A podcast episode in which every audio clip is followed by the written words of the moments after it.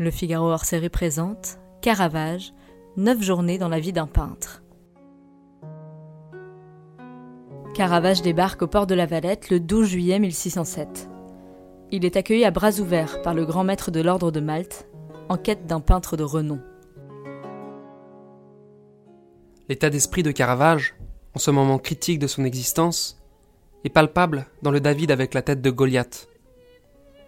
David émerge à moitié de la pénombre, tenant de la main droite l'épée dont la lame lui. Il empoigne par les cheveux la tête d'un Goliath figuré sous les traits du peintre, tandis qu'un flot de sang s'écoule encore. Le jeune bourreau dirige son regard vers la tête de sa victime. Il le fait avec une tendresse distante qui ressemble à un dédoublement désabusé de l'artiste. Les traits contractés de Michelangelo, ici Goliath, expriment la soumission à son sort, malgré la peur de la mort. La soumission de l'âme à Dieu est aussi perceptible chez le jeune bourreau.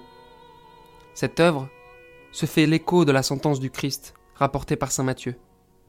Tous ceux qui prennent le glaive périront par le glaive. Au travers de sa peinture, Caravage exprime son mea culpa. Mais cela ne suffit pas pour être gracié gracié d'un crime immonde, un meurtre.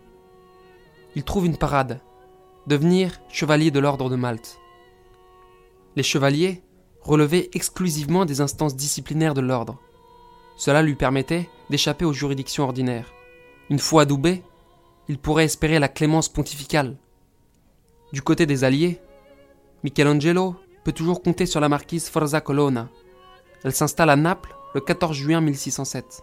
Son fils, Fabrizio Sforza, amiral des galères de l'ordre de Malte, ramène de Marseille une galère neuve et embarque Caravage à son bord. Il débarque sans encombre au port de la Valette en juillet 1607. À l'œuvre de Vignacourt, le grand maître de l'ordre l'accueille à bras ouverts. Il cherchait à attirer à Malte un peintre renommé, le voilà servi. Caravage peint Saint Jérôme pour le bailli de l'ordre à Naples. Saint Jérôme, ce vieil érudit, est absorbé dans la rédaction de la Vulgate. il n'a pas remarqué que sa chandelle s'est éteinte. Une lumière divine enveloppe Jérôme et l'inspire. Sa méditation est protégée par l'obscurité qui l'entoure. Caravage regagne Naples en septembre 1607 pour y finir la Madone du Rosaire. Au printemps suivant, Caravage est de retour à Malte. Il exécute le portrait d'Alof de Vignacourt. Le grand maître avait œuvré de tout son poids de toute son influence pour adoucir la justice du Saint-Siège. Il obtient un bref pontifical l'autorisant à recevoir dans l'ordre de Malte un condamné à mort par contumace. Conseillé par le cardinal Scipione Borghese, le grand maître n'avait, bien sûr, pas dévoilé l'identité du condamné. Le 14 juillet 1608, il le nomme chevalier de grâce magistrale de l'ordre. Michelangelo jure de remplir les trois vœux obéissance, pauvreté chasteté. Il est revêtu de la cape noire, rehaussée de croix blanches, et reçoit la croix en émail. En retour, Caravage se doit de décorer gracieusement l'oratoire Saint-Jean des Chevaliers Novices, avec une décollation de Saint-Jean-Baptiste.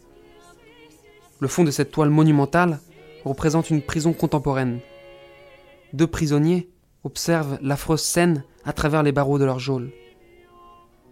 Le bourreau n'a pas réussi à décapiter Jean du premier coup.